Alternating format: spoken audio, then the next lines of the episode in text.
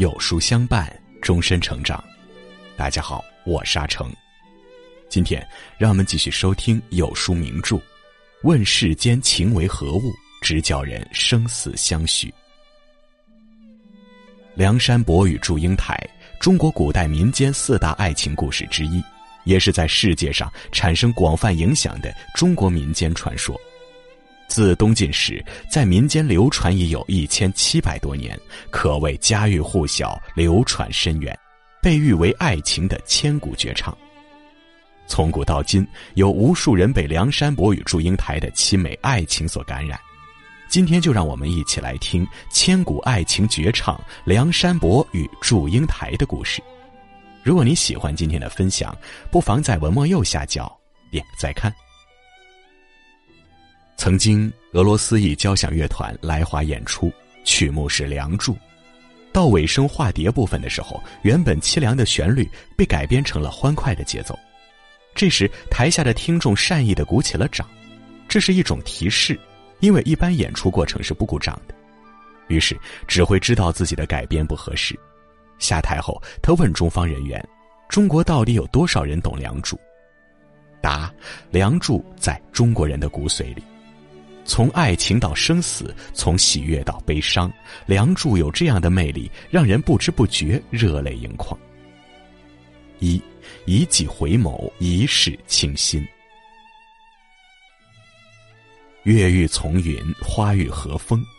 他遇见他，从那一刻开始，所有的晦暗都留给过往，从此凛冬散尽，星河长明。他小名九妹，大名英台。是祝家的掌上明珠，天生丽质，聪明好学。年轻的他心中有着炙热的抱负，总是向往着外面的世界。奈何环境所限，女子不可抛头露面，更不可进学堂深造，这可愁坏了他。一个人的时候，他常常倚坐在窗前，看着背书箱的读书人来来往往，脑子里反复回荡着一个声响：女子为什么不能上学？我为什么不能去上学？突然想到了什么，他眼睛一亮，随即一溜小跑跑到父母跟前，坚定的对父母说：“我想到杭州去上学。”父母听罢无可奈何道：“可你是个女孩啊。”看父母有所松动，他兴高采烈的说：“我可以穿男人的衣服，扮成男人样子，不让别人认出来。”虽然很冒险，但是架不住英台的几番哀求，老两口答应了宝贝女儿的请求。于是这一天，天刚蒙蒙亮，祝家女儿扮上男装，带着书箱，辞别父母，奔向远方。一段时间的舟车劳顿，他选择一处小亭稍作休整。忽然听到有人进入，他转头看过去，一个翩翩少年映入眼帘。这一眼，满载星海就此沦陷。少年见他望过来，彬彬有礼道：“在下梁山伯，会稽山阴人士。”去往万松书院拜师求学。少年笑得腼腆，如太阳碎碎的光芒洒落在他心上。万松书院，这也是他的目的地。好像就为这遇见，命运才赋予了他前半生的时间。你一言我一语，两个人就像早就熟识一般，一见如故，很是投缘。一时兴起，两人竟搓土为香，拜为异姓兄弟，结伴同行。也为旷世的爱恋埋下伏笔。这世间一定有另外一个人，在与你相同的时间里，忍受着同样的孤寂。那个人也一定怀着满心期待，拥着一腔孤勇，穿过茫茫人海，来与你相见。二，从此我不敢看观音。三年同窗，在那段同行的时光里，他们出双入对，形影不离。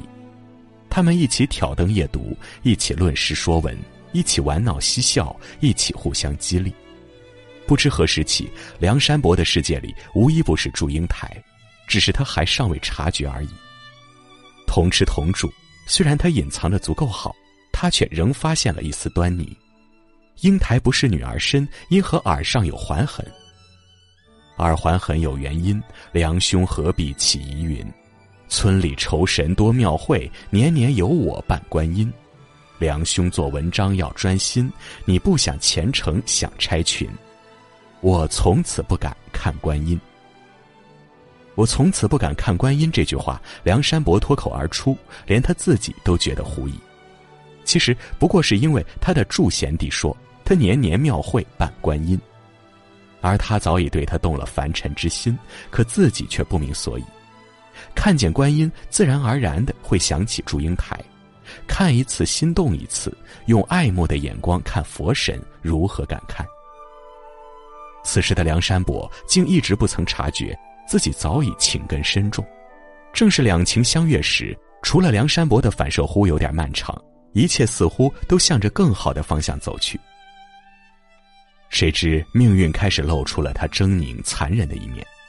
有一天，英台接到家书，母亲生病，需要他马上回家照顾。临行前的夜里，祝英台辗转反侧，其实他早就明白自己心意，可女儿家的矜持让他一直无法开口。天已蒙蒙亮，英台终于下定决心要和自己的爱人表明心意。他将白玉扇坠交给师母，请她转交梁山伯，作为两个人的爱情信物。分别的时候，梁山伯为他送行，难舍难分，送了一程又一程。此时的梁山伯虽有离别的愁绪，却体味不到祝英台的痛苦。他每向前走一步，就多了许多心酸，多了许多难过。途中，他无数次向梁山伯暗示，一会儿将梁山伯与他比作雄鹅与雌鹅，一会儿又将两个人比作岸和船，意味着相依相伴。可是木讷的梁山伯却丝毫没有听出来祝英台的弦外之音，还傻傻的认为他的祝贤弟只是因为离别而多了几分难舍。不知不觉之间，两人已走了十八里路，这十八里路缠绕的是祝英台的绵绵情思。可梁山伯却如此不开窍，英台无奈之下只得谎称家里有个小九妹，愿为梁山伯做媒，望他早来祝家提亲。梁山伯高兴的答应了，随即返程。可他却不知自己这一转身再回来，竟是物是人非。回到书院，他从师母那里得知真相：和他朝夕相处的兄弟，竟是位红粉佳人。想起祝英台那一颦一笑里透出的娇羞，想起两个人每天耳鬓厮磨的倾诉，此时他才惊觉。那些相伴的时光里，藏着多少儿女情长？梁山伯马上动身启程，直奔祝家庄。这一次，他带着自己所有的勇气，为的不是兄弟，而是自己的爱人。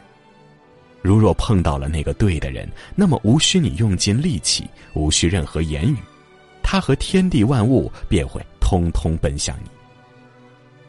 三，化身为蝶，坠入花阴。有多少繁华满枝，就会有多少秋叶零落。祝英台与梁山伯就像屋檐下滴落的雨和凌晨转瞬即逝的日出，那样决绝的错过，任谁也没想到，刚刚开始的美好就这样戛然而止。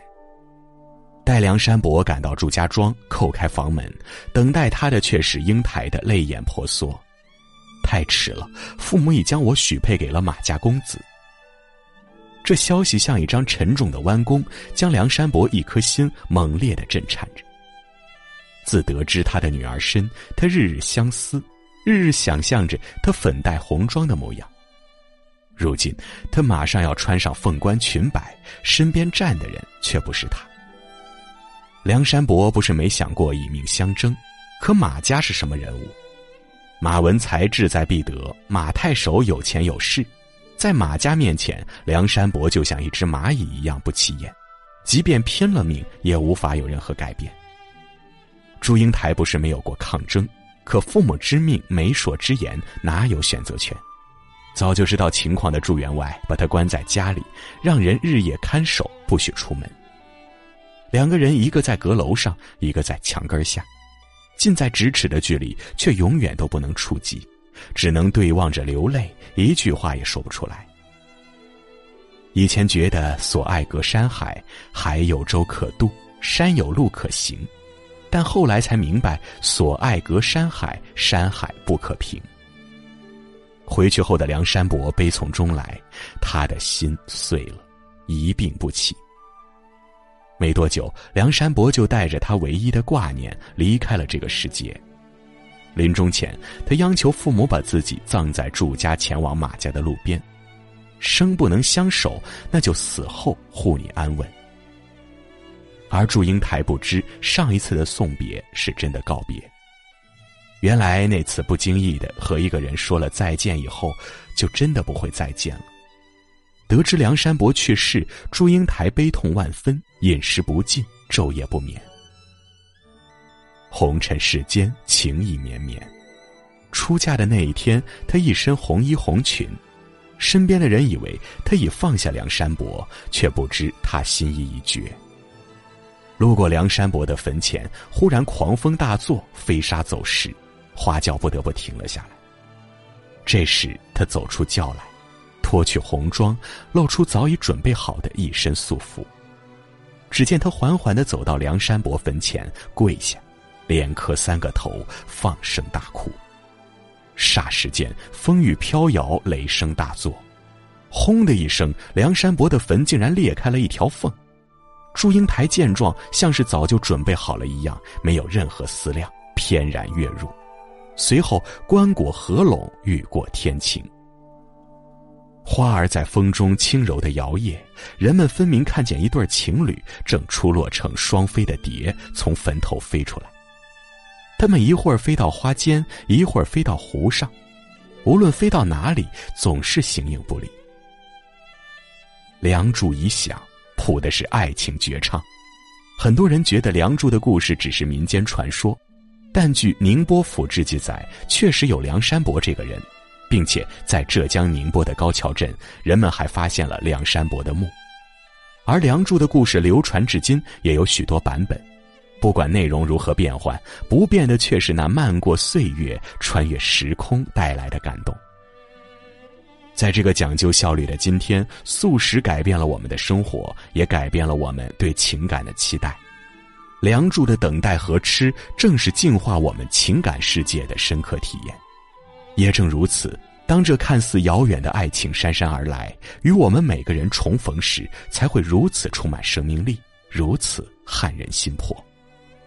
真正的爱不需要山盟海誓的承诺，不需要轰轰烈烈的见证，它在每个平凡日子相处的点滴中，在仓皇岁月的温柔相守里。愿你我所有的结局都对得起最初的相遇。